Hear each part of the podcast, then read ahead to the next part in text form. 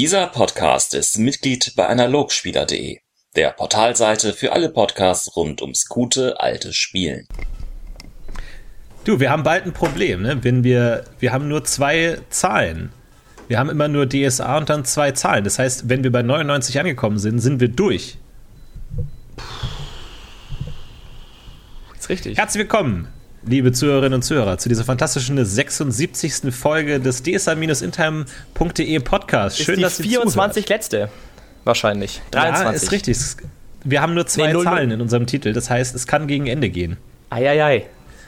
Und wir setzen heute eine lang gehegte Tradition im DSA Intime Podcast fort, nämlich die Hörerkritik. Ja, oft sind unsere Hörer unzufrieden mit dem, was sie hören in diesem Podcast. Und wir geben ihnen die Möglichkeit, dieses auch hier vorzubringen. Und damit begrüße ich neben Philipp, der natürlich dabei ist, hallo, Hallo. auch unsere Hörerin Biene, hallo. Hallo, grüß euch, da ist die Biene. Mit äh, Kehlkopfentzündung, deswegen müsst ihr Vorlieb nehmen mit einer hustenden, etwas röchelnden Biene, aber das wird schon. Ich versuche das ähm, zu dämmen. Und Biene hat Folge 74, also die vorletzte Folge des Podcasts gehört. Da haben wir über Nandus gesprochen. Und ihr sind dann noch viele Dinge aufgefallen, die sie gerne ansprechen möchte. Ihr, wahrscheinlich kennt ihr alle dieses Erlebnis, wenn man den DSA Intime Podcast hört und nur vor sich hin brüllen kann, was wir alles falsch sagen und was man noch hinzufügen könnte, aber nicht mit uns reden kann. Biene kann das heute. Deswegen bin ich sehr gespannt, was sie zu sagen hat zum Thema Nandus. Absolut. Es gab ja auch einige Kritik aus den Hörerreihen, also es gab so ein bisschen Unmut, aber ich muss gestehen, beim Durchlesen, ich habe jetzt keinen so richtigen Talking Point gefunden, über den man sprechen könnte, außer ähm, den großen Kritikpunkt, dass eben Nandus nicht äh, der Sohn Fex und Hysindes ist.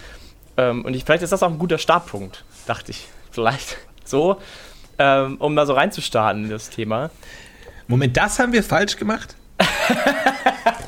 ich habe das extra nochmal nachgelesen. Nee, nee, nee, also, ähm, ja, okay, vielleicht kannst du da ein bisschen mehr, äh, also, Biene, ich, ich gebe das gleich mal an dich weiter, damit du gleich was zu sagen hast, weil ich, ich denke, Okay, du räum weißt auf, eh, räum was auf. da geht oder was da der Kritikpunkt war, oder?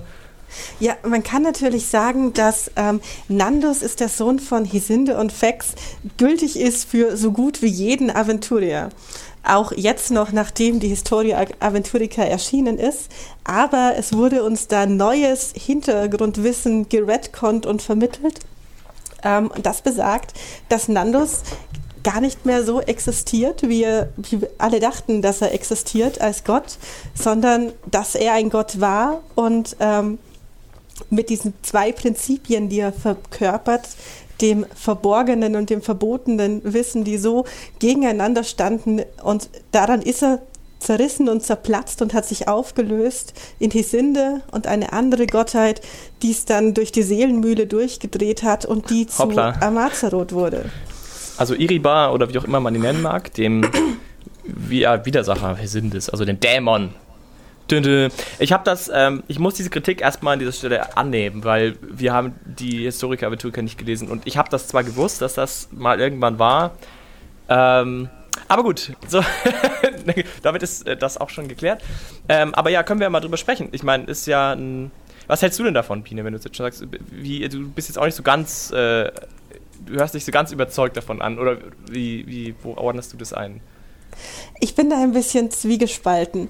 Auf der einen Seite finde ich das Konzept, man hat einen Gott, der total widersprüchliche Konzepte verkörpert und ähm, die nicht endgültig in sich vereinen kann und daran zerbricht und zerreißt, ziemlich cool. Ähm, auf der anderen Seite ist es halt reingeredconnt worden in einen bestehenden Glauben und einen bestehenden Gott. Und als Spieler einer Nandus-Geweihten schon vor diesem Redcon finde ich es jetzt gar nicht so cool, dass auf einmal mein Gott tot ist. Ach so, heißt es dann auch konsequenterweise, dass es ihn auch wirklich nicht mehr gibt? Also, aber woher kommen denn die Kamalpunkte? Also ich muss sagen, auch ich habe die Historiker nicht gelesen, weil ähm, ich mich nicht spoilern wollte. Ich habe nur so eine Review gelesen in einem Forum und zwei Zeilen zu weit gelesen und alles war zu spät. Klassische, klassische Probleme, die Ähm, man so hat als DSA-Spieler. Ja, furchtbar. Demnach ist es so, dass irgendwie ähm, von diesem Zerreißen von Nandus noch Rest Karma-Energie übrig ist und die ist irgendwie noch da und aus der zapfen sich die Geweihten Okay. an. Ah je, okay, interessant.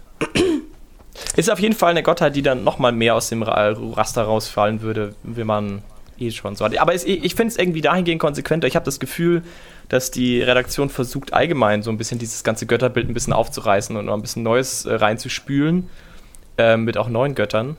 Also vielleicht ist das ja nur konsequent, dann da auch irgendwie anzusetzen. Aber ich habe es auch ähm, so ein bisschen am Rande wahrgenommen und fand es natürlich auch aus gleichen Gründen irgendwie schwierig, weil ich mich auch schon so angefreundet hatte mit meiner Gottheit Nandos, die auch meines Erachtens ganz gut funktioniert. Also so ist es ja nicht. Deswegen habe ich einen Podcast dazu aufgenommen und sehr viel zu gesagt, äh, dazu gesagt.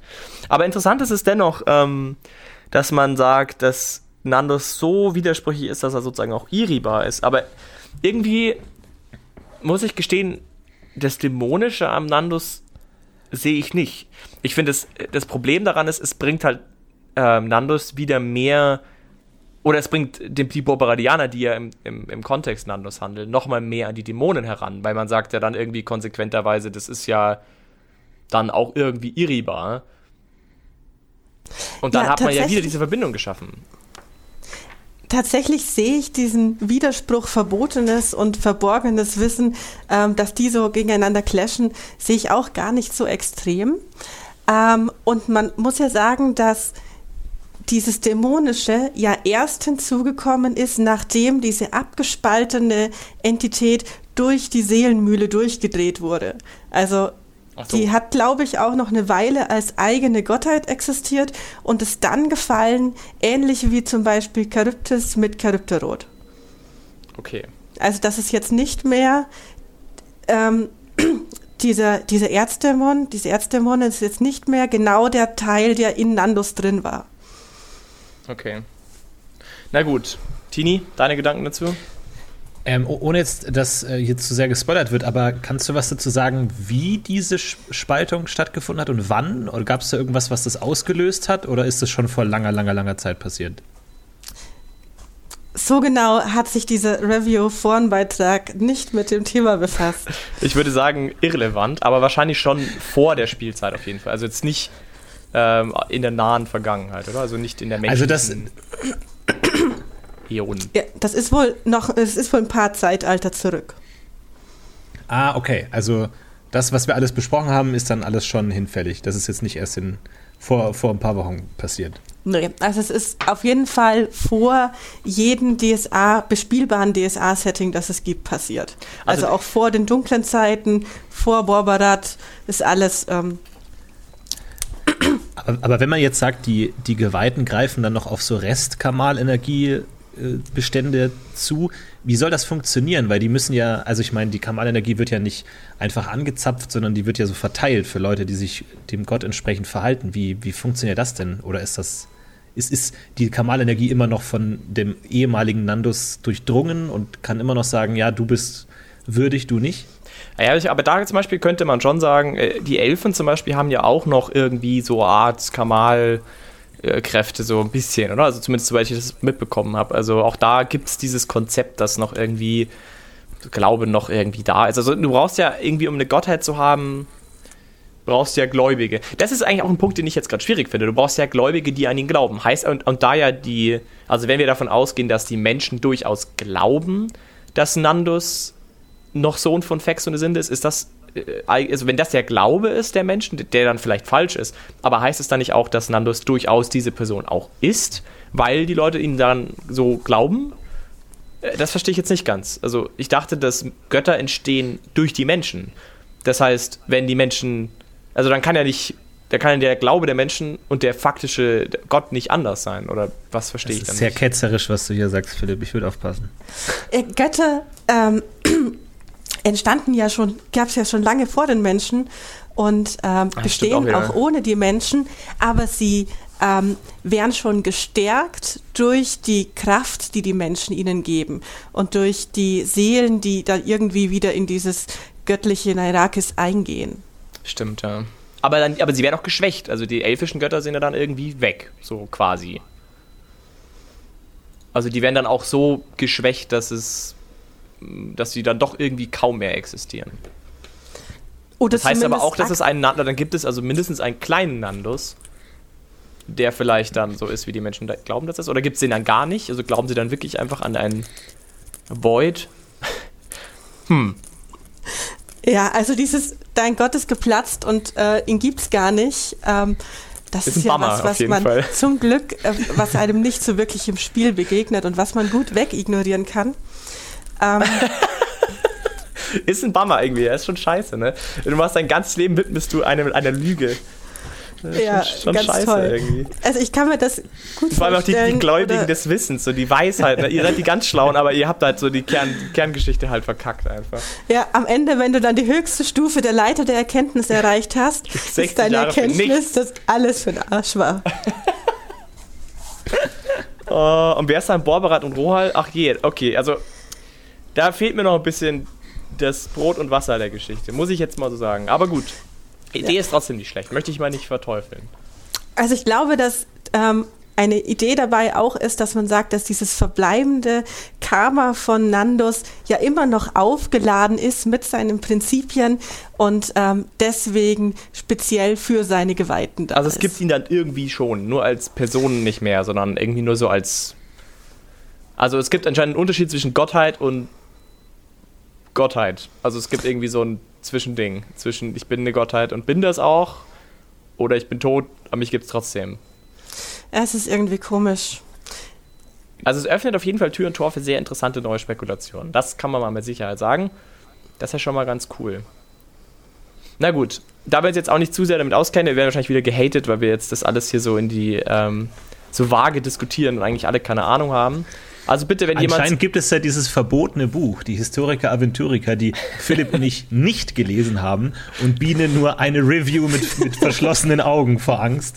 Also dieses Wissen gibt es irgendwo da draußen, aber wir haben es noch nicht erlangt. Wir sind aber genau, würdig. Vielleicht, wenn, wenn jemand da draußen diesen Erkenntnisstand, diese, diesen Nandos gefälligen äh, Weisheitszustand erreicht hat, dann kann er ja vielleicht mal sich die Mühe machen, uns das mal schildern. Ähm, und auch schildern, inwieweit das dann zum Beispiel. Aber wenn ich das jetzt richtig verstehe, dann ist es ja für den gläubigen Nandus-Geweihten scheißegal, ob das jetzt so war oder nicht war. Weil der glaubt ja deswegen trotzdem, dass es der Sohn von Fex und eine Sinde ist und dann so. Das heißt, das, was wir letztes Mal besprochen haben, und, die, und, und da gibt es ja auch irgendwie diesen Pool an Kamalpunkten irgendwie, die auch noch nach dem alten Nandus funktioniert. Das heißt also, irgendwie gibt es ihn ja dann doch, also dann kann man das schon mal so stehen lassen. Äh, aber wenn jemand, oder wenn ich das jetzt richtig verstehe, so habe ich es jetzt verstanden, dass es irgendwie für die Geweihten und für die Gläubigen erstmal wurscht ist, weil noch gibt es ja diesen, diesen aufgeladenen Pool an Karma-Punkten und solange es den noch gibt, ist auch alles cool. Oder sehe ich das falsch?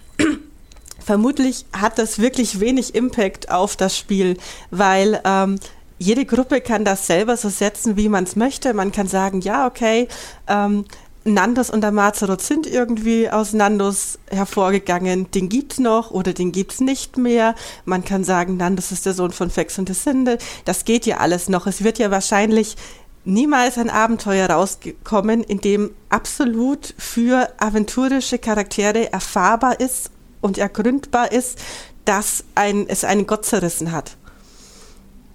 Ja, also entsprechend ähm, wäre ich aber trotzdem dankbar über mal so theoretische Aufklärung. Dann kann man das ja mal abarbeiten. Vielleicht findet sich ja ein neuer Gastredner. Noch eine Folge. Nandos 3. Nur dieses. Nandos hat es verdient, in euren 99 zur Verfügung stehenden Folgen so viele zu bekommen wie nur möglich. Wir können auch eine 100 machen. 100 0 0. Na gut. Ähm. Ja, gut, aber das war eigentlich, glaube ich, der Hauptkritikpunkt, den wir ähm, gehört haben. Ähm, und, und sonst gab es nur so vage, vage Kritik. Jetzt, jetzt langsam äh, nähern wir uns dann äh, den neuen Themen, Biene. Äh, und ich dachte mir, vielleicht äh, übergebe ich dir das Wort, dass du mal einfach mal so einen Punkt rausknallst, wo du noch eine Ergänzung hattest. Oder eine, eine Kritik oder irgendwas, wo, du, wo dir aufgefallen ist beim, beim Hören des Podcasts, wo du vielleicht noch ein Wort dazu sagen wolltest. Ähm, ja, cool. Ich habe da ein paar kleinere Sachen, wo, mich, wo ich immer gedacht habe, oh, da würde ich jetzt gerne reingerätschen. Ähm, ein Thema, das ihr diskutiert habt, war zum Beispiel die Kirche des Nandos ähm, und wie diese Kirche überhaupt funktioniert, was denn die Ziele dieser Kirche sind. Und es war so ein bisschen unklar, gibt es denn da überhaupt eine richtige Gemeinschaft oder sind das alles Eigenbrötler, die ja eigentlich ähm, gar nichts ähm, von anderen abkupfern möchten? Und ähm, ja, deswegen wollte ich mal ganz kurz die Kirche ansprechen und wie die vielleicht funktioniert oder aufgebaut sein könnte in Aventurien. Sehr gerne. Du spielst aber, du spielst selber seit äh, geraumer Zeit an der Landesgeweihte in der, vor allem in der Filiasmann-Saga, ist das richtig? Oder ja, nur? ausschließlich, ausschließlich in der Filiasson-Saga. Genau, nicht. Schon seit fünf oder sechs Jahren jetzt. Und vielleicht für den geneigten Hörer, die wird vom Sigi gemeistert, das kann man ja mal sagen. Und ihr kennt ja alle den Sigi, also habt ihr jetzt vielleicht auch ein grobes Bild, wo wir uns bewegen. Ja, über die äh, Zusammenhänge. Meiner Geweihten sind noch nicht so viele andere Nandos-Geweihten begegnet, weil es davon gar nicht so viele gibt.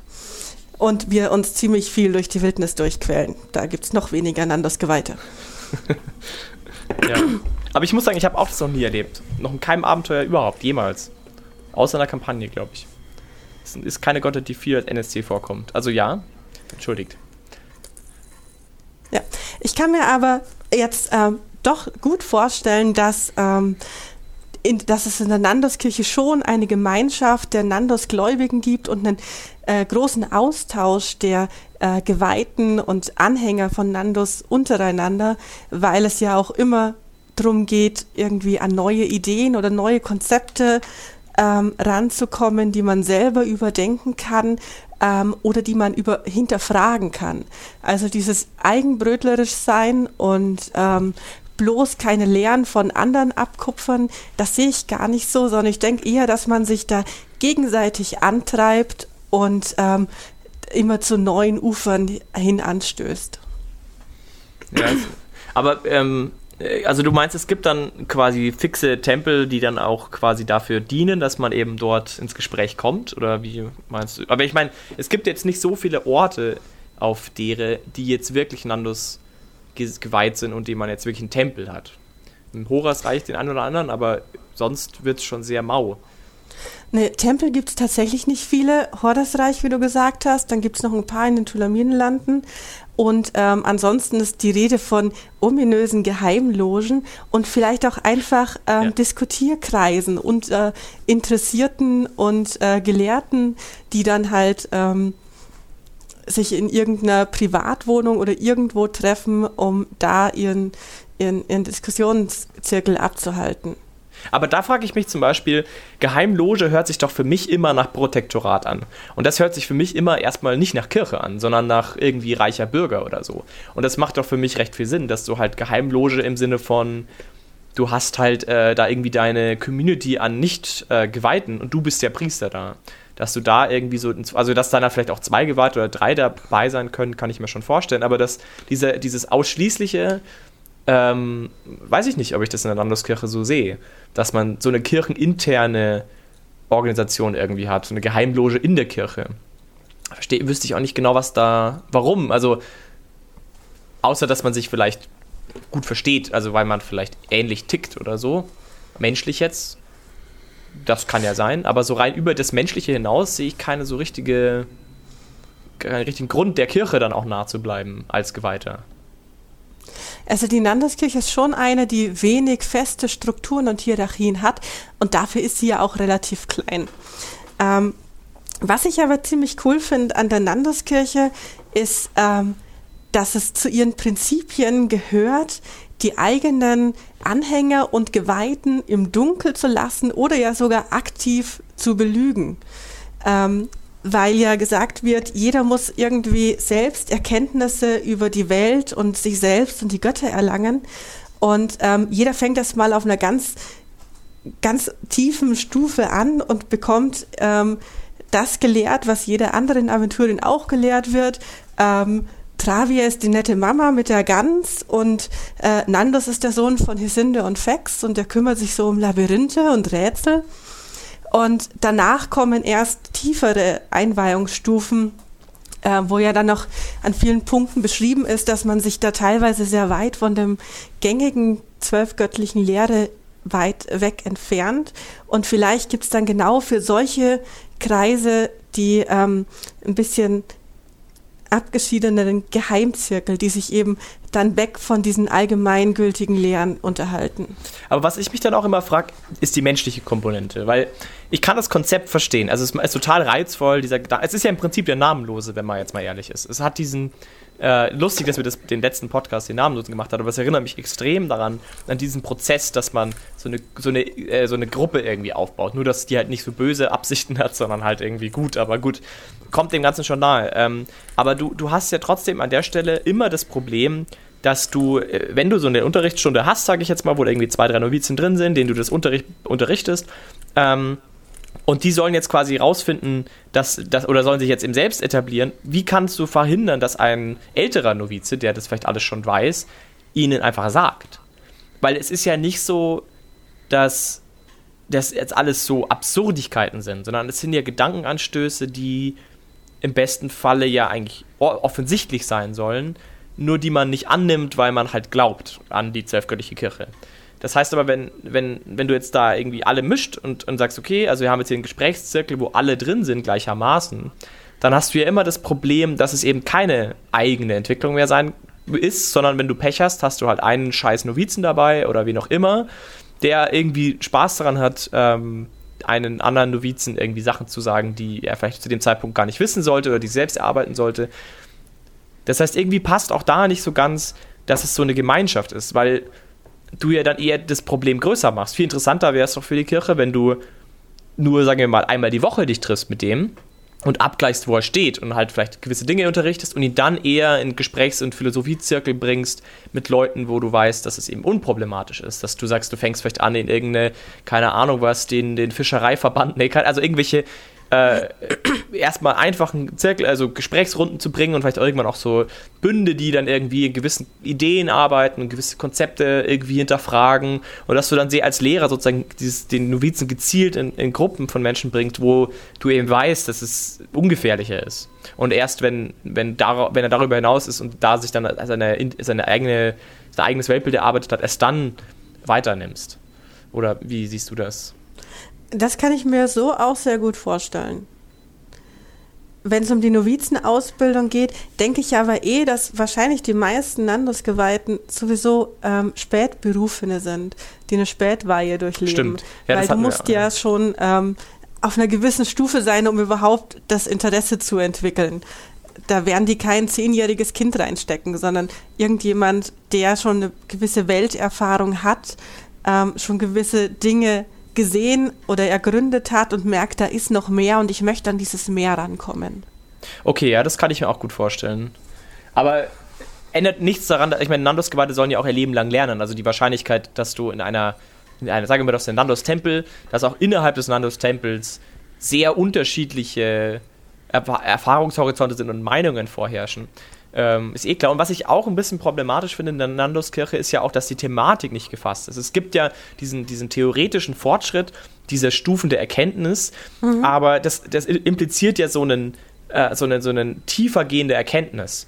Dass es, dass es Schritt für Schritt du irgendwie weiter die Welt durchsteigst. Ich kann das nachvollziehen, wo das herkommt, aber ist das wirklich realistisch? Ist das wirklich eine Art und Weise, wie du Welt dir zusammenbaust? Ist es nicht eher so, dass du verschiedene Aspekte der Welt verstehst und dann daraus sage ich mal, übergreifende Konzepte entwickelst. Also, dass du sagst, ich verstehe vielleicht Gesellschaftsstrukturen äh, und ich verstehe Krieg ähm, oder was auch immer und dann bringe ich das zusammen unter einem unter einer neuen zusammenfassenden Erkenntnis, wie diese beiden Faktoren zusammenspielen. Und dann kommt vielleicht Wirtschaft dazu und dann, keine Ahnung, aber ist es nicht eher das ein Schritt, wie du dich, deine Welt sozusagen äh, zusammenbaust? Es ist, ist ja nicht so, dass du kontinuierlich eine logische Kette an Entwicklungsstufen hast und kannst sagen, der, der kann schon Wirtschaft, ich kann das noch nicht. Also das ist ja nicht, nicht so wirklich so. Du machst ja, also weiß ich jetzt nicht. Finde ich auch immer schwierig, das konkret nachzuvollziehen. Und wenn du aber das, wenn du nämlich einen, einen, kontinuierlichen Werdegang hättest, dann hast du ja auch wieder das Problem, dann hast du irgendwie sechs Geweihte am Ort, wovon irgendwie der Hochgeweihte irgendwie, keine Ahnung, mit niemandem reden kann, weil, weil die alle irgendwie nicht raffen, von was er spricht, weil er irgendwie kontinuierlich irgendwie so weit weg ist von den ganzen anderen Rest und das auch denen gar nicht sagen will. Das heißt, er unterhält sich die ganze Zeit nur über irgendwelchen Schwachsinn, den er irgendwie albern findet, mit irgendwelchen Leuten, die idiotisch sind und wenn es das nicht ist, dann hast du, wenn, wenn es eher eine, eine, eine, breitere Erkenntnis ist, also sprich themenbezogene Erkenntnisschritte irgendwie, da fragst du gewisse Konzepte und, und, und keine Ahnung, du hinterfragst das politische Konstrukt, ob das wirklich den Menschen äh, hilft oder auch nicht, dann hast du halt so Themenbereiche und dann kann es aber auch eher sein, so wie in der heutigen Philosophie, dass du halt einfach ein, ein Experte bist in keine Ahnung, jetzt mal in der Philosophie geblieben, weil es haben ja letztes Mal auch gesagt, könnte auch Handwerker sein, aber jetzt mal in der Philosophie geblieben, das, da, da bist du halt Experte für Moralphilosophie zum Beispiel. Und dann bist du halt dieser eine Nandus geweitet, der halt in der Moralphilosophie so voll einsteigt und das versucht auf alles im Leben irgendwie anzuwenden und dann halt andere Aspekte irgendwie damit zu erklären. Und dann gibt es einen, der irgendwie, keine Ahnung, irgendwie äh, Jurist ist und dann da versucht irgendwie, also ist das nicht dann ein ganz anderes Bild der Nandoskirche und der Umgang der Menschen? Aber so, wenn du jetzt diese zwei Leute hast, die können durchaus argumentieren auf demselben Niveau, auch wenn der eine vielleicht super Experte in Moralphilosophie ist und der andere nur so ein bisschen Experte in Rechtsphilosophie, dann, dann können die sich trotzdem irgendwie ebenbürtig unterhalten. Äh, aber, also das finde ich ist ein sehr unterschiedliches Bild dann auch der Kirche und der Leute in der Kirche. Ja, ich finde auch, dass die ähm, Messung von deiner Erkenntnis ähm, für eine Kirche, die sich selbst so ähm, von der Hierarchie fernhält und die sagt, unser Ziel ist es, die Geheimnisse der Welt zu ergründen und das Ganze bilden wir dann in Stufen ab von 1 bis 12. Das ist auch viel zu verallgemeinert für mich. Es gibt schon die unterschiedlichen Bereiche, ähm, der Sagen und Legenden des menschlichen Zusammenlebens, des Staatswesens und so weiter, in der sich die ähm, Interessierten und Geweihten da rein denken können. Und da finden Sie bestimmt immer Diskussionspartner, um irgendwas, wo Sie jetzt gerade Ihr Interesse drauf richten, auszudiskutieren oder weiterzuentwickeln.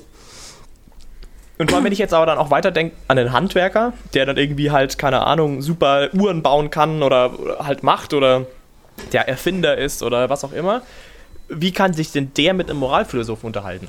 Das ist ja, äh, geht ja inhaltlich gar nicht. Also, dass der vielleicht seiner Gottheit gleich nah ist und vielleicht spirituell das sehr ähnlich versteht und diesen spirituellen Ansatz total nachvollziehen kann, aber auf einer menschlichen Ebene sind die doch vielleicht total unterschiedlich, sogar maximal unterschiedlich. Der eine ist irgendwie so ein Tüftler und der andere ist ein super abgehobener Philosoph, der ganz andere Themen hat.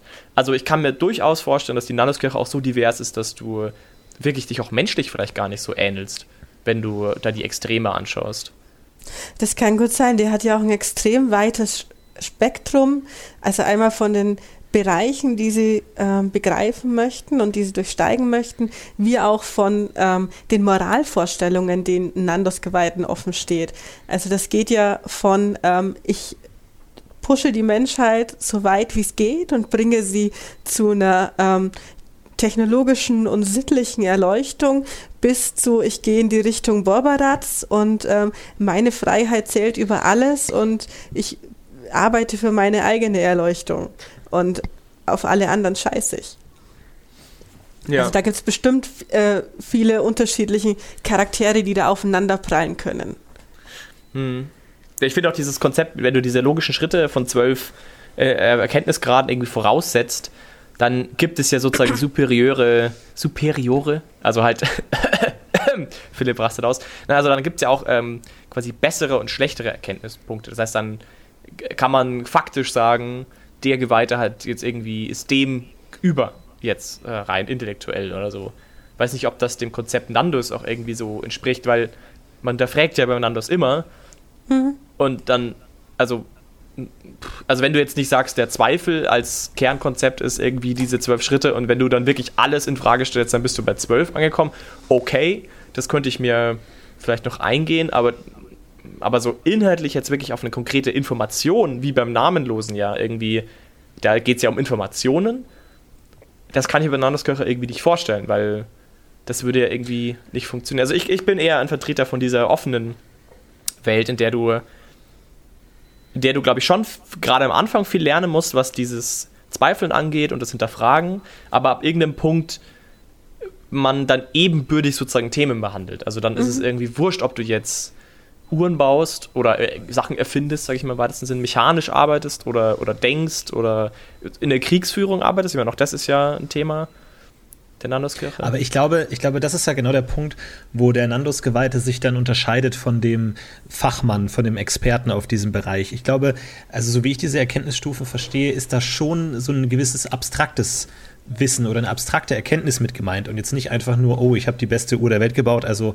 ticke ich eins hoch, sondern so eine hinter den Dingen liegende Wahrheit, eine hinter Dingen, den Dingen liegende abstrakte Erkenntnis, ähm, auf die, mit der ich in Einklang kommen kann, äh, ranzukommen. Das ist, weil ich meine, es geht ja nicht darum, dass Nandus Geweihter sich immer nur auf ein Projekt wirft, sondern es steht ja auch im Mittelpunkt dieses, du musst die gesamte Welt erkunden und überall sein und dich eben nicht auf eins festlegen, sondern ähm, du, du lernst auch nicht alles aus Büchern, sondern du musst auch raus in die Welt. Und ich glaube, durch diese Erkenntnislevel ist es dann eben ein hinter den Dingen liegender abstrakter Wert. Und ich glaube, das ist extrem schwer zu beschreiben, aber das ist auch gar nicht nötig, weil ich glaube, dass diese Erkenntnisstufen gerade dem Spieler etwas an die Hand geben, was der Spieler selber nicht bieten kann.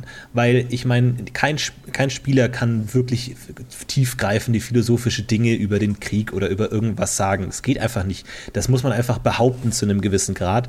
Und ich glaube, dass auch diese Erkenntnislevel genau diesen Formen von Zweifel nämlich genau in den Vordergrund stellen, dass sie eben sagen, du bist eben noch nicht angekommen. Egal wo du bist, du bist dann vielleicht nur eine 2 oder eine 3 und es geht immer weiter.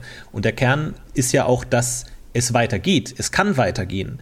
Also es kann immer weitergehen. Es gibt immer eine nächste Stufe drüber. Klar, der, wenn man wirklich auf der 12 ist, dann steht man über allen Dingen. Aber das ist ja, sage ich mal, in sich schon eine Lehre in sich, dass man sagt, es gibt eine erkennbare Wahrheit. An die kann man rankommen. Du kannst an die 12 rankommen. Ähm, du musst es halt nur schaffen. Du bist jetzt halt nur auf drei, aber es geht weiter.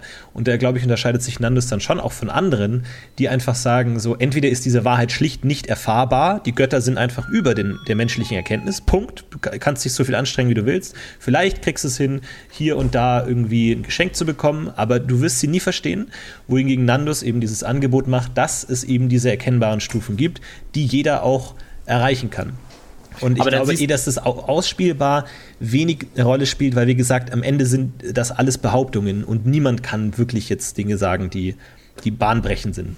Aber dann, dann meinst du damit, dass, äh, dass Nandus sozusagen, an der, dass es eher ein, ein Hilfsmittel der, der Kirche ist oder der Gottheit ist, der Motiv eine, eine, Motivations, eine Motivationshilfe sozusagen.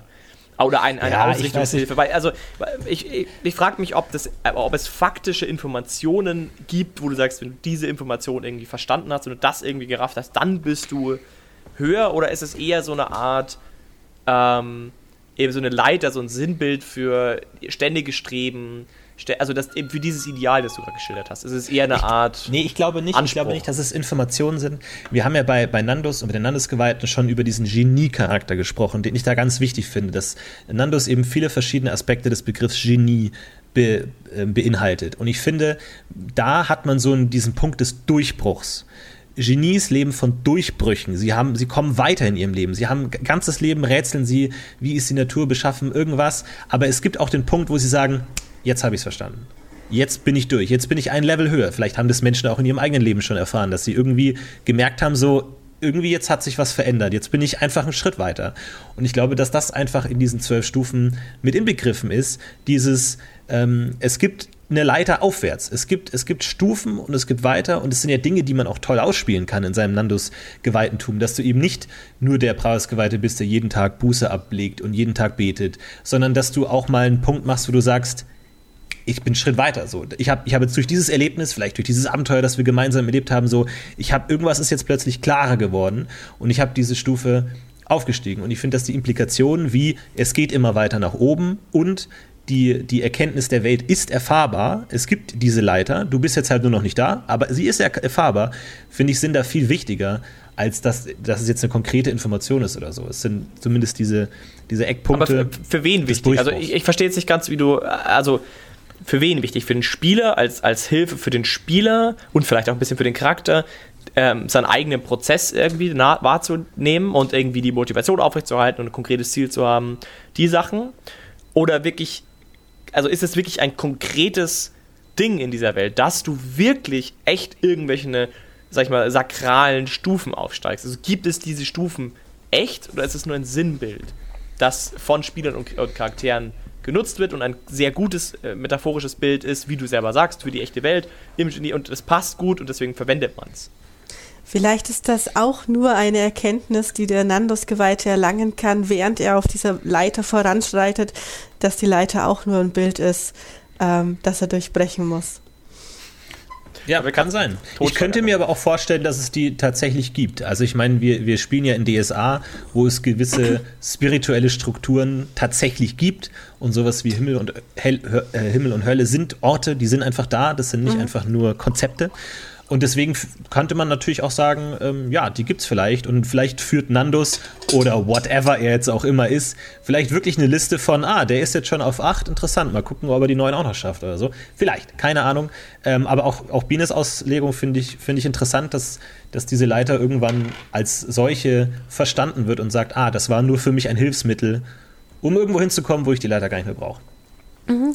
Das ist ja für mich schon ähm, auch ein wichtiger Teil der Nandos Lehre, dass ähm, es eigentlich darum auch geht, die unterschiedlichen Bilder, die die Menschen von der Welt, von dem Wesen der Welt und dem Wesen der Götter haben, ähm, zu durchdringen und zu erkennen, dass es einfach nur ein menschliches Bild, das wir jetzt der Gottheit Firun auferlegt haben.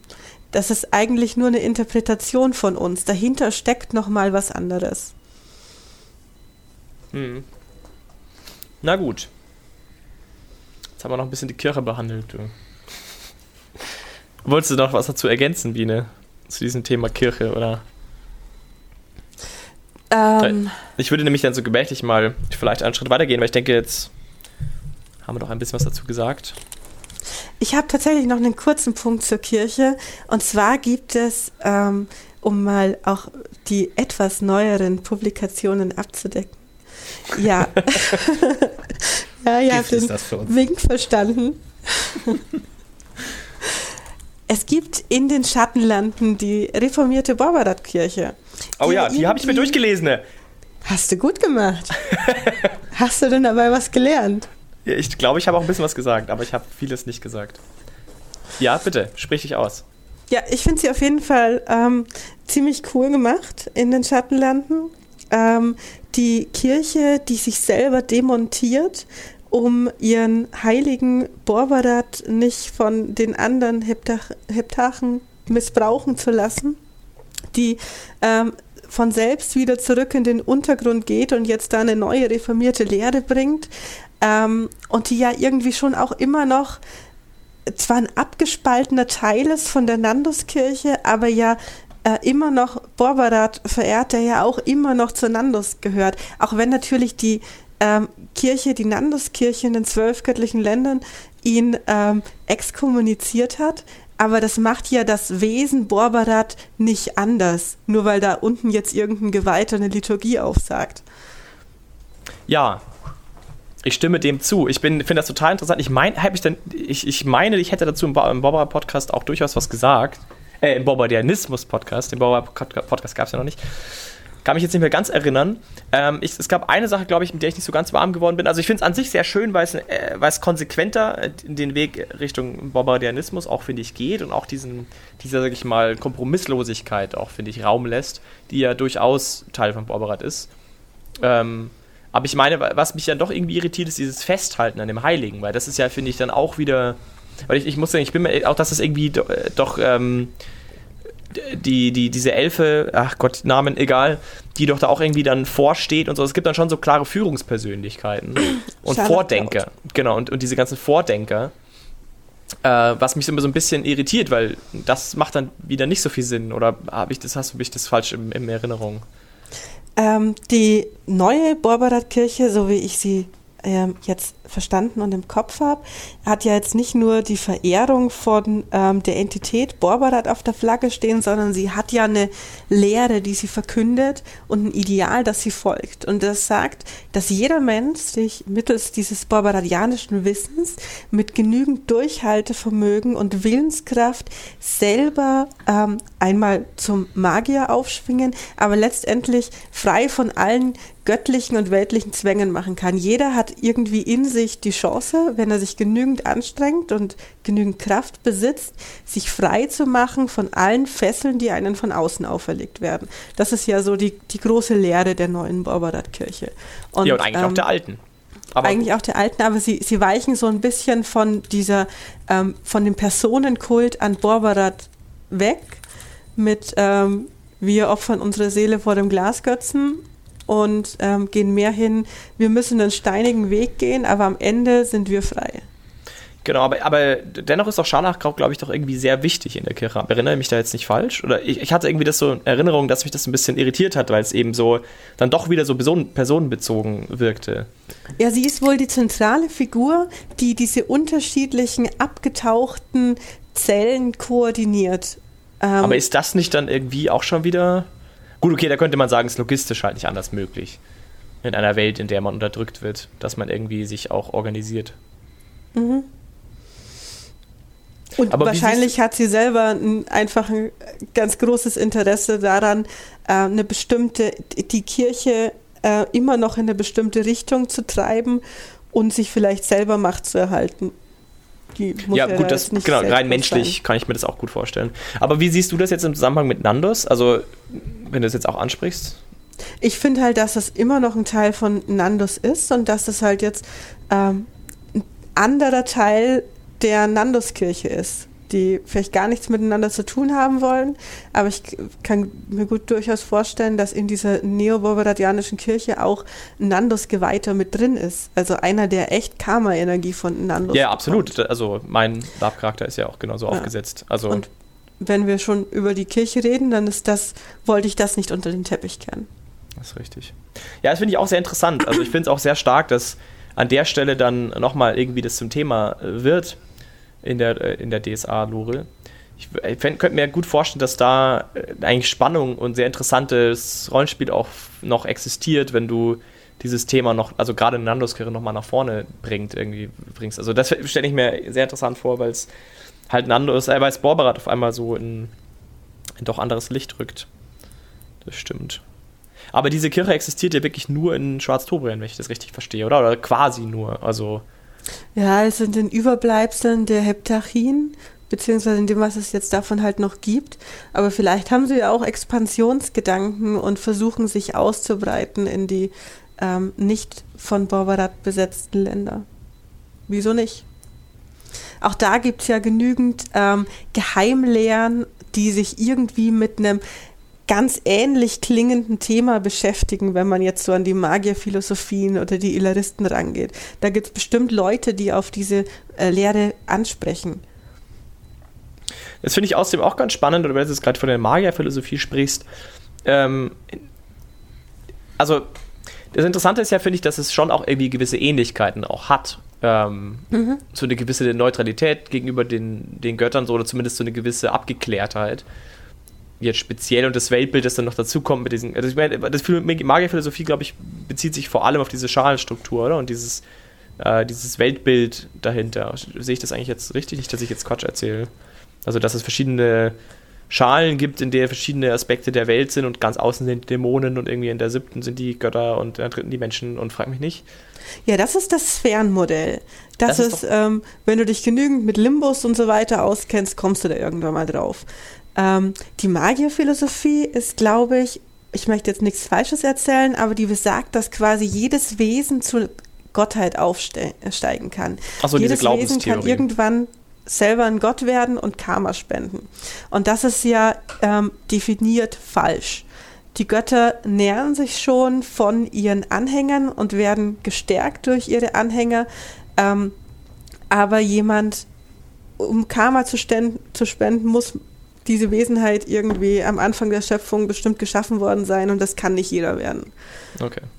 Es ist so eine Teilwahrheit vielleicht. Aber dann, ähm, okay, aber dann, okay, dann hat es eigentlich mit der Nandoskirche dahingehend eigentlich gar nichts zu tun. Es ist halt nur eine Sache, die vielleicht ein Nandos-Geweihter oder ein Nandos-Gläubiger auf dem Weg der Erkenntnis mal interessant findet, kann. aber dann, genau. Ja, es hat halt diesen gewissen ähnlichen Anklang, dass man sagt, jedes, dass die Magierphilosophie sagt, jedes Wesen kann ähm, ein, kann ein Gott werden und kann mächtig werden. Und die Borvaradianische Lehre sagt auch, jeder kann mächtig werden, sagt nicht, ich will ein Gott werden, sondern ich will frei sein. Ja. Finde ich gut. Na gut. Tini, hast du noch zum Thema Kirche was hinzuzufügen? Äh, nee, ich, über, ich überlege nur frei, frei wovon eigentlich. Also geht es dann nur um diese diese Begrenzung Magier, Nicht-Magier geboren sein? Das finde ich auch total interessant, ja, dass das immer so eine wesentliche Rolle spielt. Aber ich glaube, was Freiheit heißt eigentlich in dem Fall, äh, frei die eigene Entscheidung zu treffen. Also wo halt eine Welt, in der Götter existieren, klare, klare Richtung und Falschregeln Ja. etabliert, dass man das aufbrechen möchte. Wir laufen Gefahr, das jetzt zu einem Vorverdat-Podcast verkommen zu lassen. Ähm, deswegen sage ich nur noch kurz, also die Magie ist halt einfach nur ein Werkzeug, das dich mächtiger macht und dich eher befähigt auf diesen Weg zur Freiheit. Es geht ja ähm, darum, äh, die Fesseln abzulegen, die die Gesellschaft dir auferlegt, die dir deine Lebensumstände auferlegen und die dir die Götter auferlegen. Ähm, die abzustreifen gilt. Und dafür muss ich entsprechende Kraft haben. Und da Oder gerade wenn alle anderen zaubern, wenn, wenn einige Leute zaubern können, können die mich einschränken. So rum, Ja. muss man eher sagen. Wenn ich das dann nicht kann. Das stimmt. Okay. Na gut. Aber du hast recht. Nicht so viel Borberat, auch wenn ich das gerne äh, anschneide. Was hast du denn noch? Also, wo, wo sollen wir weitergehen? Hast du noch einen Punkt, wo du hinspringen möchtest? Ah, ich, hab, ich kann dann so viele Punkte springen mit Nandos. Ähm, pass auf, was fällt mir noch ein? Ähm, vielleicht ein ganz kurzer Streifpunkt. Du hast jetzt auch schon wieder gesagt und ich finde das super cool. Das ist auch was, was ich ganz wichtig finde oder cool finde an Nandos, ist ähm, so der Zweifel als Grundkonzept. Ähm, man stellt alles in Zweifel. Und ähm, was mir dabei immer ein bisschen fehlt, ist, dass es ja noch einen zweiten Gott gibt, der auch alles in Zweifel, ähm, in, in Zweifel zieht. Und dass das nämlich auch gleichzeitig ja eine Verführungsmethode vom Namenlosen ist. Und dass man da eigentlich auf einen sehr, sehr schmalen Grat wandelt. Wobei dann natürlich der Nandus sagt, ähm, du, also quasi der, der Nandus-Gläubige sozusagen ist dann halt gefestigt genug, eine ehrliche sozusagen Lösung des Zweifels zu haben, wohingegen der Namenlose dann sozusagen eher einer, einem Glauben erliegt, sozusagen, also keine faktische Wahrheit erfährt, sondern eine glaubensbasierte Wahrheit. Oder wie würdest du den Unterschied dann definieren? Naja, in vielen Dingen kannst du ja gar keine faktenbasierte Wahrheiten äh, erfahren. Ähm, Achso, würdest du sagen, dass auch Nandus eher eine Glaubenswelt ist? Naja, es ist, du kannst ja viele Sachen, die du so, wenn du jetzt die, das Wesen der Gottheit durchdringst, ähm, wie willst du das denn nachprüfen? Naja, du kannst ja, du kannst ja, ähm, äh, also du kannst ja quasi Theorien aufstellen und dann äh, Postulate etablieren und sagen, wenn die stimmen, dann gilt logisch das und dass du dann sozusagen gewisse Postulate definierst und nach denen deine Weltbild aufbaust und an den Postulaten schraubst. Wohingegen ein Namenloser sich ja gar nicht mit solcherlei äh, Schwachsinn unbedingt äh, befassen muss. Der sagt einfach, nö, nö, ist so, ich glaube das jetzt halt. Ja, du versuchst das schon zu durchdenken und ähm, irgendwie Beweise zu finden, aber es ist halt einfach mit menschlichen Mitteln nicht für alles, was du ähm, erforscht oder durchdenkst, wenn du ähm, die Kirchen in Frage stellst und äh, das Wesen der Götter ergründen möchtest, kannst du nicht alles mit menschlichen Mitteln nachprüfen.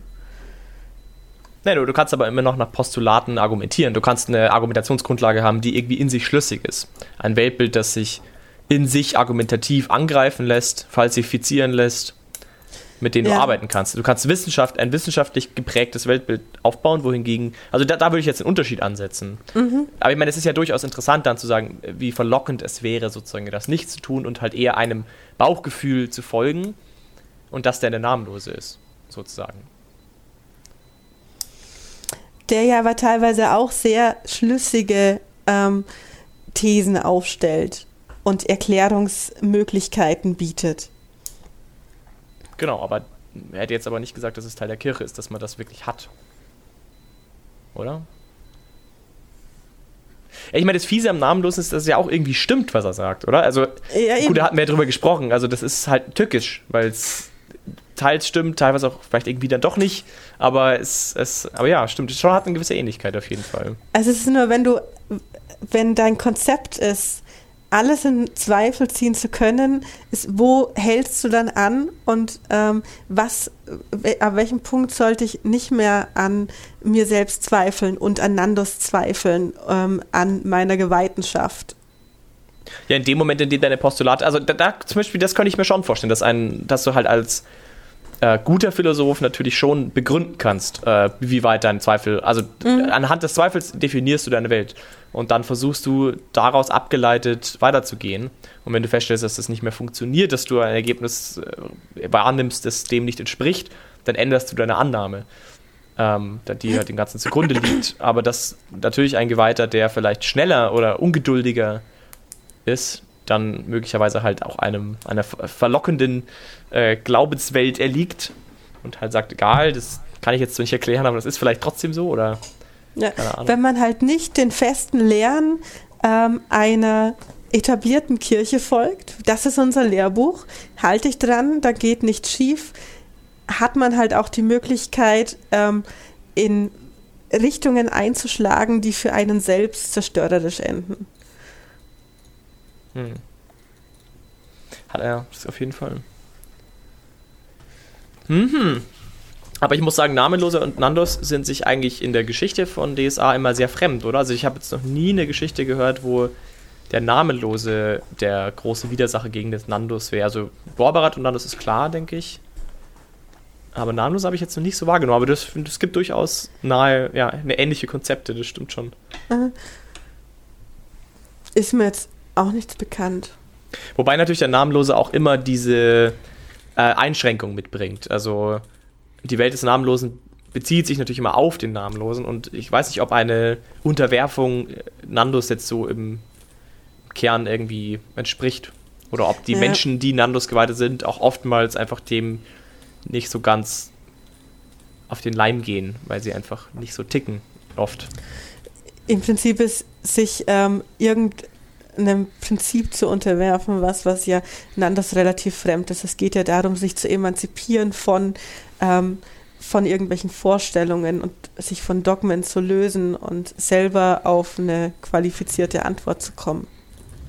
Mich erinnert es so ein bisschen an äh, Verschwörungstheoretiker, diese namenlose Art des Zweifels, wo man auch mal sagt, ja, wir zweifeln die offizielle Version an und zieh doch alles mhm. in Zweifel und wir sind progressiv und wir wollen nur hinterfragen, wie es wirklich ist. Man aber am Ende doch bei irgendwelchen Prämissen landet, die nicht hinterfragt werden und man doch irgendeinem äh, gewissen, einer gewissen Agenda dann folgt, ähm, wo man aber trotzdem immer mit diesem Zweifel argumentieren kann, der aber eher destruktiv ist und eigentlich eher dann noch zu noch irrationaleren Denkmustern führt.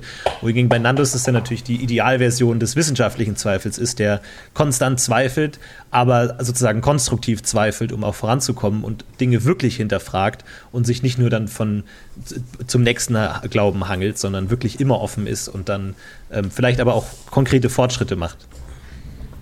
Ja, ich denke auch.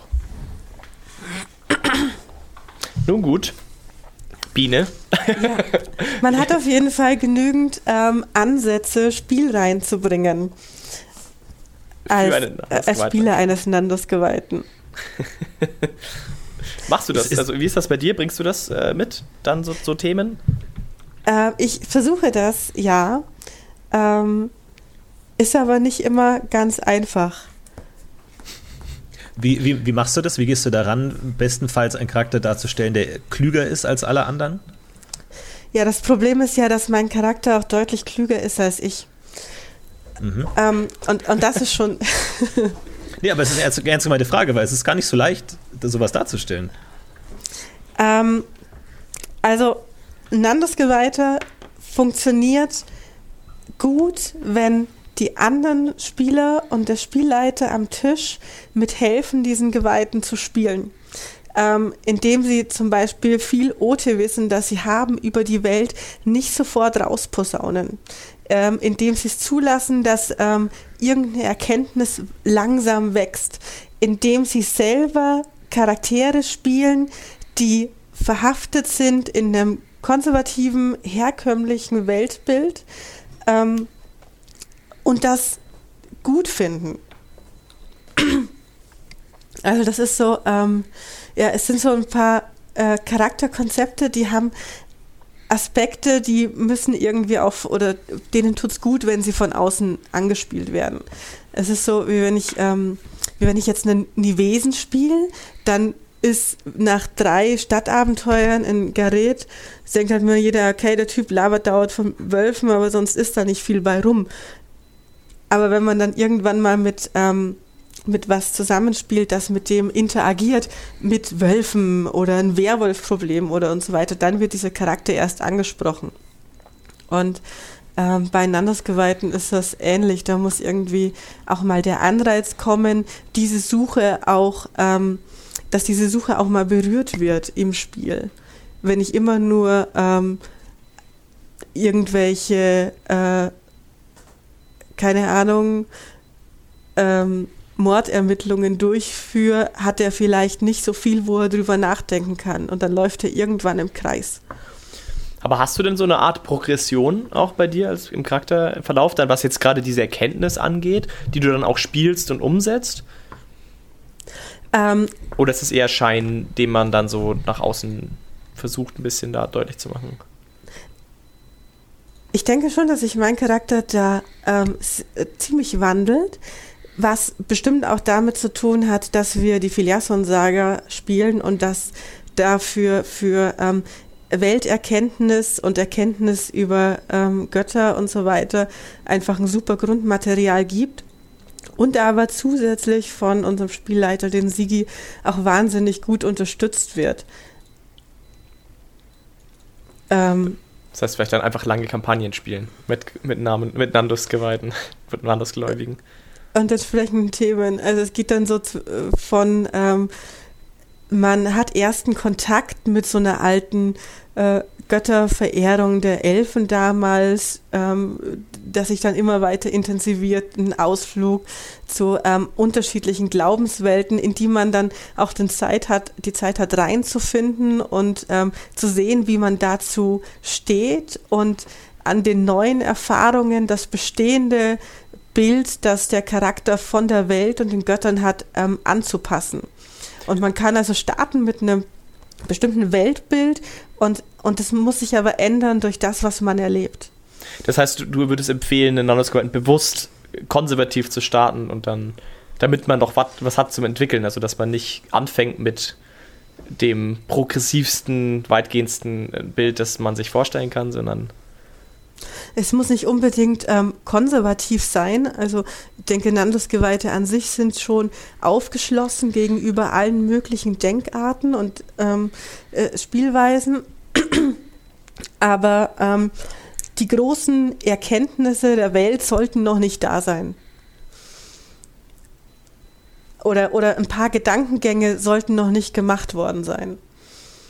Okay. Hast du das bei dir damals so gemacht? Ah, du, das ist ja dein erster Nandus-geweihter Charakter, oder?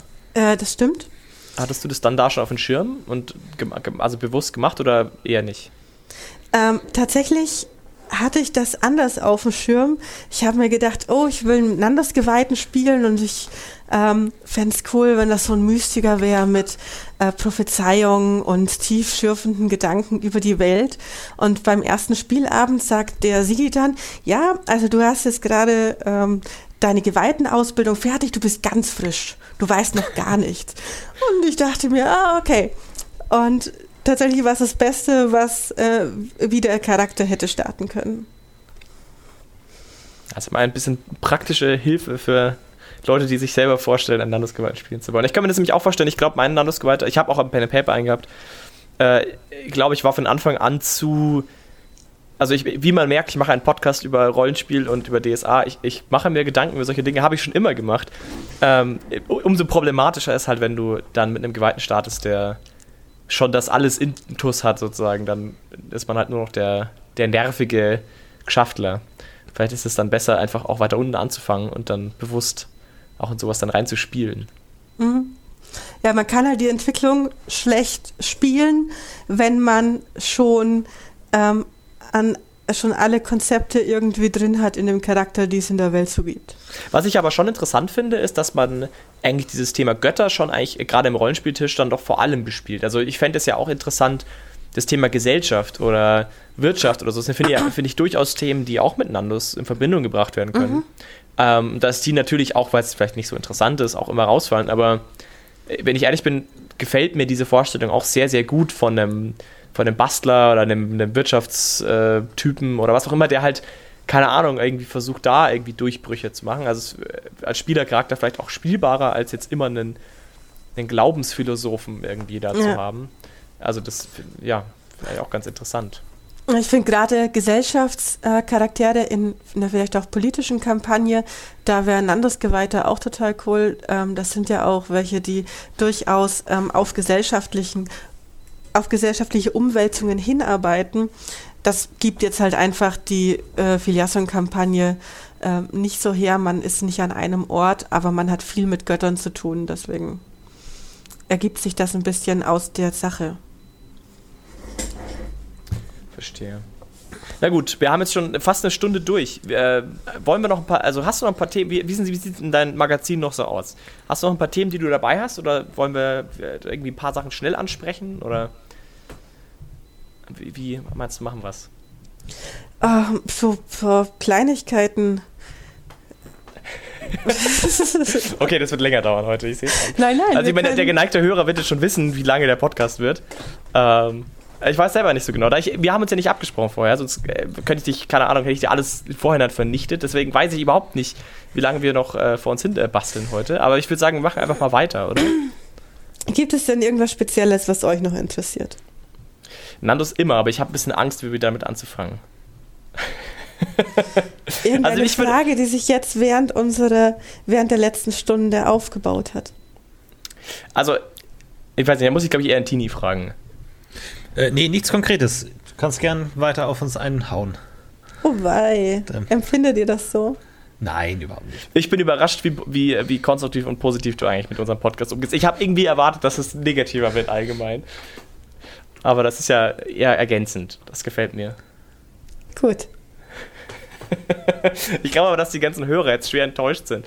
Die wollten, also da waren, waren schon so ein paar richtig, richtig wütende Stimmen dabei. Ich glaube, die fühlen sich jetzt nicht repräsentiert. Weil es kein DSA In-Time-Bashing geworden ist? Ja, glaube ja. Tja. Aber ich weiß nicht, vielleicht hast du ja noch ein paar, ähm, ein paar Themen ähm, mit deinem Charakter, den du spielst, die du irgendwie in diese Richtung. Da würde es mich interessieren, ob du äh, gewisse Punkte da nochmal irgendwie ergänzen kannst oder also was du jetzt gerade gemacht hast, ob wenn du da noch mehr hast, das finde ich auch interessant. Oder auch konkrete Sachen, wie du sowas umsetzt oder auch ob Zweifel am Spieltisch irgendwie interessant ist und, und Sinn macht. Ähm, oder, oder wie du das konkret anspielst. Das würde mich jetzt noch interessieren, aber ich weiß jetzt nicht, wie interessant das ist für alle anderen. ähm, ja, äh, Zweifel ergeben sich irgendwie. Ähm, es sind, so wie ich das in der Kampagne jetzt erlebt habe, oft von äußeren Ereignissen ähm, angestoßen worden. Man begegnet irgendwas ähm, und darüber macht man sich dann Gedanken und merkt, oh, bin ich überhaupt noch auf dem richtigen Weg? Ist jetzt alles, was ich mir vorher gedacht habe, falsch? Ähm, Aber sprichst du das dann mit der Gruppe durch zum Beispiel oder machst du das eher spielerisch dann mit dir aus? Oder? Teils, teils. Ähm, meistens brütet es ein bisschen ähm, im Charakter und im, im, im, Tagebuch des Charakters, bis es dann bei der Gruppe angesprochen wird. Wobei man sagen muss, dass die Gruppe auch relativ ähm, eskalationsfreudig ist und häufiger mal ein Charakter mit irgendwas Probleme hat und du deswegen vorsichtig bist, neue Probleme reinzuspülen oder was meinst du? Ja, ab und zu sind wir ein bisschen problemüberladen. Und dann möchtest du deine Probleme nicht auch noch dazu hin hinzufügen. Man muss das ein bisschen diskutieren. Das kann nicht, es kann nicht jeder gleichzeitig austicken. Ach so.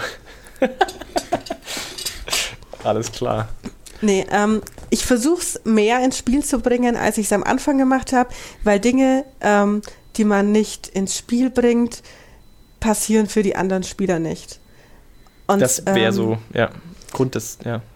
Ja, also es ist ja auch ähm, ein Teil der Prinzipien für Nandos Geweihte, Geheimnisse zu wahren, andere nur einzuweihen, wenn sie auf der äh, richtig vorbereitet sind und Geheimnisse des Bundes wahrt man sowieso. Und ähm, generell habe ich selber auch ganz gerne Geheimnisse. Das heißt, ich habe gerade am Anfang von der Kampagne ähm, mit äh, Visionen, die der Charakter hatte und Träumen und Gedanken, die er sich dazu so gemacht hat, ähm, ziemlich hinterm Berg gehalten. Aber ähm, das bringt halt das Spiel nur bedingt weiter. Um damit spielen zu können, muss ich selber an den Tisch bringen. Und ich kann immer noch den Zeitpunkt wählen und ich kann immer noch wählen, ähm, wie ich es weitergebe und wie viel ich davon weitergebe. Aber ich bin zu dem Schluss gekommen, dass ich es weitergeben muss, weil ansonsten äh, ist das halt, ähm, sind das ein paar stille Gedanken, die ich mir selber mache, die ich mir vielleicht irgendwo aufschreibe, aber das war's dann. Aber kommst du dann auch mit einem fertigen Gedankenkonstrukt, so einer Art Lehrerkontext, dass du dann sagst, so, jetzt pass mal auf, Kids, ich habe mir da ein paar Gedanken gemacht, denk mal drüber nach, oder ist es dann eher so eine Bittsteller-Situation, dass du sagst, ich verstehe hier was nicht, helft mir mal? Es kommt ein bisschen auf den Gedanken selber drauf an, wenn man irgendwie in einer verzwickten Situation ist. Ähm, ich zweifle gerade massiv an mir selber, dann bekommt das die Gruppe mit und wenn man aber auch, hey, ich bin hier zu dieser geilen Erkenntnis gekommen, Leute, hört mal alle zu, ähm, es läuft so und so. Es kann beides sein. Und ist es dann so, dass die Gruppe nicht auch selber schon drauf gekommen ist? Oder meinst du das mit, das funktioniert nur, wenn die Gruppe mit dir spielt? Weil ich, ich habe schon das Gefühl, dass du bei DSA-Abenteuern jetzt eher selten so diese Doppellayer hast und dann als Charakter jetzt speziell dadurch irgendwas steigen kannst. Oder als Spieler. Also in den meisten Fällen hat ja jeder Spieler sozusagen dieselbe Erkenntnis wie wird das dann bespielt? Also sagst du das dann einfach so, als wärst du der einzige Charakter und hoffst darauf, dass die anderen dann nicht sagen, ja, weiß ich schon? Oder wie? Ähm, also teilweise ähm, sind das Gedanken, die sich vielleicht noch keiner gemacht hat. Teilweise habe ich auch ähm, mehr Infos bekommen von unserem Spielleiter über irgendeinen Traum, über irgendeine Prophezeiung oder so, ähm, das dann reingekommen ist oder irgendwas, was ich mich aus einem Abenteuer von vor fünf Abenteuern erinnere. Ähm, und teilweise ist das dann, sind das aber schon auch Dinge, wo sich die Mitspieler vielleicht zurückhalten, ähm, jetzt ihr äh, OT-Wissen, das jeder hat, über die Hintergrundwelt da sofort rauszuposaunen. Mhm. Ich kann mich gar nicht mehr erinnern, wie das damals bei uns war. Ich meine, das war auch nur ein langes Abenteuer. Ich glaube, da hat sich die Situation nicht so ergeben. Tini, du warst damals ja auch dabei als Meister. Kannst du dich noch erinnern? Nicht mehr so ganz konkret. Ich weiß nicht, ob es da Situationen gab. Ich meine, da ist viel abgefahrener Scheiß passiert, aber es ist, ich weiß nicht, ob das in der Gruppe so groß diskutiert wurde ähm, oder du, dein Charakter das eher grübelnd für sich aufgenommen hat. Ja. Ich kann mich auch kaum mehr erinnern. Schon lange her. Schon lange ja, her. Interessant. Ja. Aber was würdest du dann, also das ist an sich ein gut funktionierendes Konzept, willst du damit sagen, Biene, wie, so wie ihr das macht? Also, dass du so ein dass dann eben die, also dass die Gruppe schon in der Verantwortung ist auch irgendwie und dass man halt dann auch einen guten Überblick über diese Abenteuer dann auch irgendwie leisten muss. Also du musst dann auch irgendwie als Spieler irgendwie in der Lage sein, dieses, also da wirklich irgendwie was zu leisten. Du musst das Abenteuer irgendwie dann auch durchsteigen. Ja, wenn du da ähm, qualifiziert mitdiskutieren und spekulieren möchtest, das geht ja dann auch viel über ähm, Hintergründe aufdecken und die Beziehung zwischen unterschiedlichen Parteien aufdecken und deren ähm, deren Ziele und Intentionen zu erkennen und zu durchdringen und äh, wie spielen jetzt hier was sind denn diese elfischen Götter und wie spielen jetzt hier diese Dämonen damit rein? Das ist schon was, wo man ähm, nicht weghören sollte. Sollte man schon aufmerksam sein und sich das Zeug auch einigermaßen merken. Ist aber jetzt, ich weiß nicht, ähm, ich weiß nicht, wie viel angepasst wird vom Sigi an dieser Kampagne. Ich stelle mir vor, sehr viel. Ähm, aber es ist schon relativ komplex und ähm, hintergrundlastig, wie wir die spielen. Also ich weiß auch, dass der Sigi da recht viel Arbeit reinsteckt, aber dann spricht es ja eigentlich auch nur wieder in das Bild, dass es eine Charakterklasse ist, die einfach arbeitsintensiv ist für Spieler wie auch Mitspieler und Meister irgendwie, wenn man es gut hinkriegen will. Aber das kann ich auch durchaus verstehen und könnte ich auch unterschreiben, weil es halt Erkenntnis gibt es halt nur dann, wenn es Erkenntnis gibt. Also wenn es was zu erkennen gibt. Äh, und genau, das muss ja irgendwo herkommen, ja, sonst geht es nicht, wirklich wenn du da also keinen Anschluss gibst, irgendwann hast du halt nicht mehr. Womit äh, begründest du denn dann diese Erkenntnis, die du machst, wenn einfach sowas nicht im Abenteuer auf dich zukommt?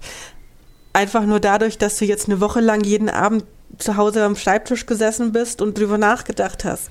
Es ist viel cooler, wenn da irgendwie, ähm, wenn das Teil des Spiels ist, ähm, dass, dass diese Gedanken kommen. Eine ziemlich coole Hilfe im Thema Prophezeiung kriege ich da vom Sigi in Form von Indra-Karten zum Beispiel. Ähm, und am Anfang von jedem Abenteuer bekomme ich ähm, ein Bild von einer Kartenlegung, die ich dann an einem beliebigen Zeitpunkt im Spiel einfach und jetzt lege ich Intra-Karten und dann ziehe ich dieses Bild und ähm, das hat immer Abenteuerrelevanz zu dem Abenteuer, also zu dieser Prophezeiung, in die man jetzt reingeht. Das sind ja, jedes Abenteuer wird eingeleitet von der göttlichen Prophezeiung und das ist dann quasi noch so eine äh, ein paar Zusatzhinweise dazu. Ähm, äh, an denen wir teilweise dann messen können, spekulieren können, was auf uns zukommt, messen können, wo wir stehen, ähm, überlegen können, wurde diese Prophezeiung, die wir hier haben, bekommen haben, vergiftet oder nicht. Und das ist ziemlich cool. Ähm, wenn man die sich vorher anschaut, kann man da schon relativ, ähm, äh, relativ gut spekulieren und schon eine ganz coole eigene Prophezeiung formulieren. Inwiefern würdest du sagen, dass Prophezeien auch im Kontext Nandos steht?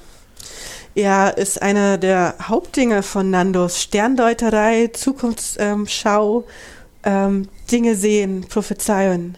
Aber ist es nicht eine Prophezeiung, was sehr fremdgegebenes? Also ich, find, also ich verbinde da mit dieser Nandos äh, Zukunftsschau immer eher eine Art Prognose, die aus, dem Perso aus der Person herauskommt. Also die Zukunft zu deuten anhand dessen, das äh, an der anhand der eigenen Theorie und der eigenen Verständnis. Und wenn es an der Prophezeien, dann hat es wieder so was Externes irgendwie. Und das weiß ich immer nicht, wie ich das mit Nandos in Verbindung bringen soll. Ja, du hast halt da ähm, auch zwei unterschiedliche Arten von Prophezeiung. Du hast zum Beispiel Sterndeuterei, wo du sagen kannst, das ist was voll Wissenschaftliches. Weil ähm, wenn Nandus an der Schulter des Greifen steht und währenddessen der Drache gerade beim Helden ist, ähm, ist es das und das und das kann man ungefähr so und so interpretieren und das ist dann, was, dann machst du dir dann Sternkarten dazu, ähm, konsultierst den Folianten von Niovara und ähm, kannst dadurch, durch dein Wissen, das du dir erarbeitet hast und das viele vor dir auch erarbeitet haben, ähm, eine gewisse Prognose für die Zukunft treffen. Und ähm, dann gibt es schon auch aber Prophezeiungen im Sinne von, du bekommst Visionen oder irgendeine äh, Entität äh, gibt dir, äh, zieht mit dir deine Karten. Also das ist jetzt in dem Fall auch, es ist irgendeine noch ähm, relativ ähm, schwammige Gestalt, die in diese Indra-Kartengeschichte mit involviert ist. Das ist tatsächlich etwas, was von außen reingegeben wird zu diesem Charakter. Aber würdest du sagen, also was mich eben interessieren würde, ist jetzt mal im, im Kern Nandos-Kontext, äh, ob das jetzt eine charakterliche Sache ist, denke ich, ist wieder was anderes. Du kannst ja als Charakter durchaus auch der Meinung sein, dass das ähm, völlig passt und du hast ja alle Wahl, alle Freiheiten der Welt zu denken, was du denkst in Nandos, aber würdest du es mit der Kirche und mit Nandos als Konzept irgendwie in Verbindung bringen? Dass, also, ich, es fällt mir einfach irgendwie schwer zu denken, dass es Teil der Kirche ist, dass Nandos eingreift, um seinen, oder wer auch immer, oder dass irgendwer eingreifen muss, um seinen Jüngern sozusagen da irgendwie Informationen zuzuschieben. Aber weiß nicht. Also ich finde schon, dass Prophezeiung ein Teil der Nandoskirche ist. Es sind ja auch ähm, die Indra-Karten werden ja direkt ähm, als wichtige ähm, Gegenstände der Kirche mit genannt. Du hast ähm, Neobada als ähm, äh, mit größte Heilige der Nandoskirche, deren Hauptding ja auch Sternkarten und Sterndeutung war. Ähm, und du kannst es halt so erklären, dass bestimmte Ereignisse in der Zukunft ihre Zeichen vorauswerfen und ähm, du sie eigentlich nur deutest oder diese Deutung bekommst und das auch erlernen musst. Und das ist auch ein Wissen, das du sammeln musst. Und ähm, du musst auch erkennen, wie du diese Zeichen siehst und wie du diese Zeichen deuten kannst. Das ist vielleicht auch eine Erkenntnisstufe, die du hast. Wie sehe ich die Zeichen, die ähm, von der Zukunft oder auf die Zukunft hindeuten. Mhm, ja, okay. Stimmt, ja, aber ich meine, äh, ja, genau, okay. Wenn man jetzt also das Handwerkliche sozusagen eher wahrnimmt und sagt, ähnlich wie Sterndeutung, eben eine Art Wissenschaft und genau, also es hat einen faktischen Grund und man, es ist nicht mhm. irgendwie Nando selbst, sondern es bist schon du, der das halt jetzt irgendwie erfasst und die Möglichkeiten nutzt, die es gibt. Ja, es sind ja auch ähm, zum Beispiel ähm, Nandos Liturgien ziehen häufig oder gibt es viele, die ähm, darauf abzielen, ähm, Prophezeiungen zu bekommen oder Visionen zu bekommen oder es erleichtern, erleichtert zu bekommen, eine, ähm, eine Prophezeiung zu machen. Na, du hast eine Liturgie, die dich die Sterne besser sehen lässt. Ja, ja nee, genau. Also und das, du hast die das, Visionssuche ja. und du hast eine Liturgie prophezeien. Also das deutet da schon sehr stark in die Richtung auch hin. Ich hatte nur das irgendwie jetzt gerade anders verstanden. Aber ich glaube, dann sind wir eh derselben Meinung. Mhm. So, ich, ich, hatte das irgendwie mehr so von extern. Aber na gut, ähm, ich glaube, wir sollten trotzdem irgendwie mal zum Ende kommen. Äh, jetzt haben wir einen langen Blog über, über Geweihte selber gemacht. Ich würde mal sagen, hast du noch ein, ein Thema, das du ähm, jetzt noch loswerden willst? nee. Weil, genau. Gut, dann äh, würde ich sagen, lass uns doch mal hier bei beruhen. Du kannst, bist natürlich auch herzlich eingeladen, noch ähm, drunter zu kommentieren. Da kannst du noch was ergänzen, wenn du möchtest. Oder wir warten einfach auf spannende Kommentare von anderen Hörern, um den Thema, Themenkomplex Nandos so einigermaßen abzuschließen jetzt mal irgendwann. Das wäre doch, das doch schön. Ja, ich bin gespannt, was ähm, das Internet so dazu denkt. Das ist auf jeden Fall eine Gottheit, über die viel nachgedacht wird, glaube ich. Ähm, und auch, ich habe auch immer wieder gelesen, dass Leute ähm, Nandos als Lieblingsgottheit definieren. Also es ist anscheinend auch eine Gottheit, die viele Spieler irgendwie anspricht. Na, sie ist halt sehr vielfältig und sehr vielgesichtig. Anders als wenn du jetzt so eine Pereine hast. Ich glaube halt, dass dieses Konzept, es besser zu wissen als andere und auch faktisch besser zu wissen, also dieses, äh, dieses Gefühl der Überlegenheit, glaube ich, einfach reizvoll ist zu mhm. haben, weil man das, glaube ich, in der echten Welt, in der halt auch Intellekt, wie wir heutzutage ist ja auch das Thema Intellekt ganz wichtig, äh, Studium und was auch immer und jeder will studieren. Also ich glaube, dass es einfach reizvoll ist, den Charakter zu spielen, der per Definition diesen Zustand erreicht hat. Das, glaube ich, ist für viele, glaube ich, interessant. Und dann ist es eben auch noch eine Gottheit, die zudem auch noch viele, sehr unkonkret ist und man irgendwie recht wenig leisten muss, so auf den ersten Blick, weil man einfach mal irgendwie vor sich hin sabbeln kann. Es ist nicht so irgendwie wie, keine Ahnung, Pereine, wo man dann irgendwie äh, sich um gewisse Themen kümmern muss und jetzt muss ich auch heilen und keine Ahnung, Pflanzen. Also es hat nicht, es hat keine so gesetzte Belegung. Ich glaube, es ist einfach eine reizvolle Gottheit zum Spielen für viele. Ja, du musst halt nicht in jedem Dorf, den du kommst, automatisch über da den Kälbchensägen machen. Genau. Naja, Tini, möchtest du noch was ergänzen? Äh, ich wollte mich nur bedanken bei äh, Biene für ihren Besuch und für ihren Beitrag. Ich finde, es hat äh, großen Spaß gemacht. Ich finde, ich habe zumindest viel gelernt davon. Ich bin eine Stufe aufgestiegen und äh, hat mich sehr gefreut. Und ähm, ja, danke für deinen Besuch bei uns. Ja, es war auch mir eine Freude, hier zu sein. Bei euch. Ja, vielen Dank. Vielen Dank, Tini, fürs Zuhören. und Immer fürs, gerne. Äh, gelegentlich äh, reinkrätschen. Ich hoffe, wir haben es jetzt nicht äh, uns am Ende so ein bisschen äh, verzettelt, aber äh, da musst du jetzt einfach durch. Sind wir ein bisschen länger geworden. Aber macht dir nichts, dafür haben wir noch ein paar konkrete Tipps. Das ist auch schön. Ähm, ja, Biene Biene, vielen Dank. Bitte haut in die Kommentare, was ihr zu sagen habt. Und äh, wir werden sehen, wo es weitergeht in den nächsten 24 Folgen. Und wir werden uns überlegen, wie wir über das Problem der zweistelligen Folgen hinwegkommen. Kriegen wir hin. Gut, dann viel Spaß beim Spielen und macht's gut. Macht's gut. Ciao.